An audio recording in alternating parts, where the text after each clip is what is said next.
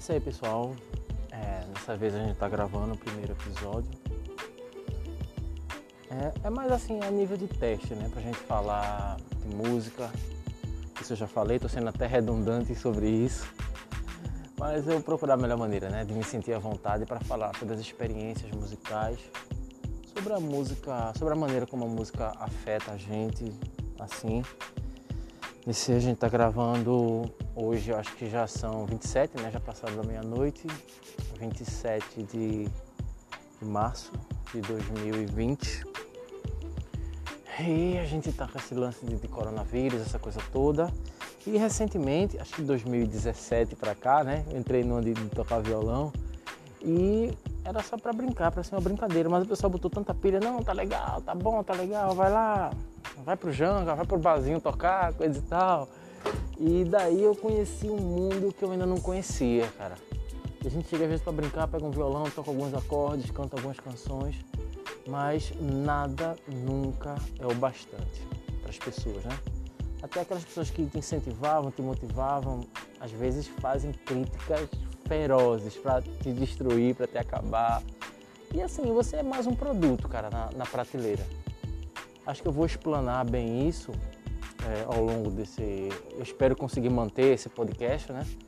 Não sei se vai ter gente para ouvir, mas pelo menos eu vou entrar de vez em quando e vou me ouvir, vou saber o que eu pensava, né, a respeito de determinado assunto naquela determinada época, né? E a gente está em 2020, é, eu acho que quando começou esse lance de, de mídias digitais, rede social, essa coisa da gente compartilhar a vida da gente através de vídeo, através de imagem, isso começou desde a época do, do Orkut. Acho que a questão do, da internet chegou pra gente muito tarde, para pra gente da, da área assim, metropolitana de Paulista, Xanga, Xamaranguape, aquela coisa toda lá, né? No cu do mundo lá, a gente mal tem internet, era internet de escada, ainda mais na Lan House. Então a gente veio ter acesso a MSN, Orkut, essas coisas um pouquinho atrasado. Acho que foi de. Que ano era aquele, cara? Aquela porra. Era. Sei lá, 2007 era internet de escada. Quando chegou uma internet decente para você ter um computador em casa para poder acessar, eu acho que já era 2009, 2010. É, 2008 os amigos mais ousados, né? Que gastavam o que não podia para ter um, um, computador em casa, né? Acho que 2009, 2010 que já começou, né? Aí chegou atrasado, cara. Facebook, Orkut, essas coisas. E a sociedade, as pessoas vão se transformando. Porra, eu tava falando de eu tava falando de tocar em bar, música, agora eu já tô, fui pro começo de novo, mas é assim mesmo, sem roteiro.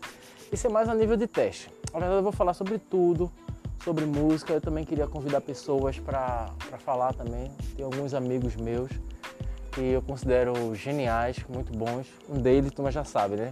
Sempre que eu começo algum projeto musical, o pessoal sempre pergunta, cadê Duda? Cadê Duda? Cadê Duda?